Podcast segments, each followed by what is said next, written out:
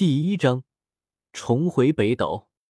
北斗大地，这里地势开阔，一望无垠，像是一片荒原，很荒芜，到处都是裸露的土壤和岩石，没有什么植物。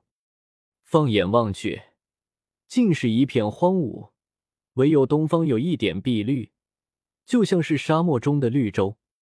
那一片绿洲是圣城。叶凡沉吟了一阵。眼眸中露出一丝喜色，终于来到了一个自己很熟悉的地方。这里是东荒北域，是圣城所在的那片绿洲附近。离开北斗十多年了，正好去打听一下情报，所以我将横渡虚空的终点设置在了圣城附近。不过，虚空大帝的棋盘阵纹还是难以掌握，这次传送的距离太长，偏差了五百里的距离。周通皱了皱眉。这里距离自己所设定的坐标偏差了五百里，他脑海中回想了一下自己的布置，很快就找到了问题的所在。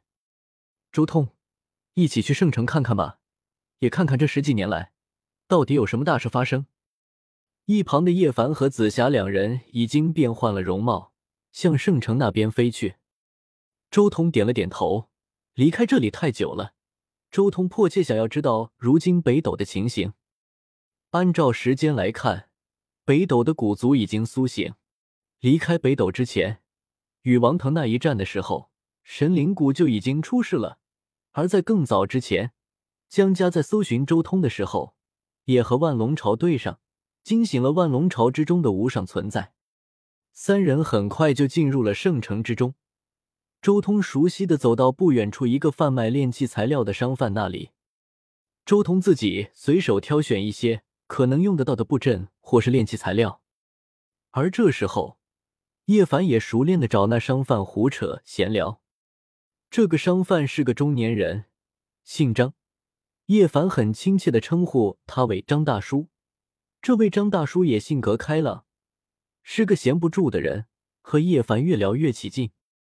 天南地北的胡侃，再加上周通有板有眼的挑选材料。那商贩张大叔顿时对一行人亲近了许多。虽然他接触不到什么秘密，但是一些很多人熟知的消息，倒是透露了不少出来。比如说古族出事，为了重新夺回以前的底盘，和人族交手了好几次；比如年轻一代发生的一些美谈和丑事；比如这些年出现的机缘以及夺得这些机缘之人。关系拉的差不多了，一些细节也知道的差多了。叶凡忽然问道：“张大叔，你觉得当今天下谁是中青一代第一高手？”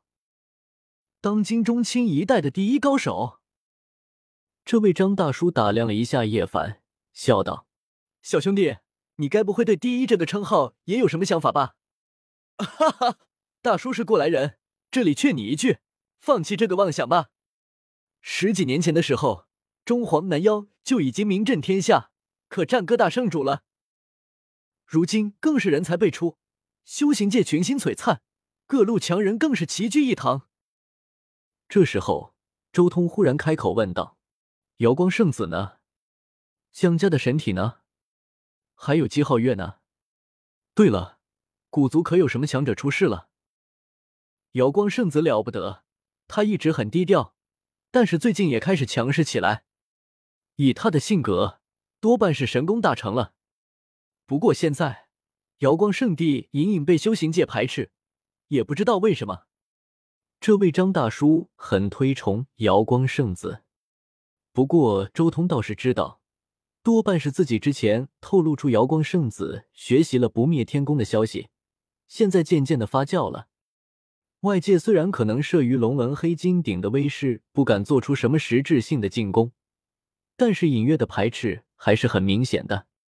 之前，整个北斗修行界有我这么个公敌在，他们一致对外，内部矛盾倒是没怎么爆发。但我离开的这段时间，这些内部矛盾都开始爆发了。我想，不仅仅是瑶光圣地，还有江家也要受到一些排斥。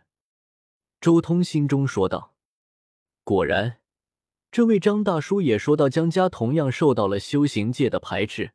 就算他们手中有地兵，也无法控制人心。其他人就是怕他们修炼了狠人大帝的功法，就是不愿意和他们交往。他们有什么办法？当然，这种排斥并不多。对于一些大势力而言，没有永恒的朋友和敌人，只有永恒的利益。一些重大的合作肯定没有受到什么影响。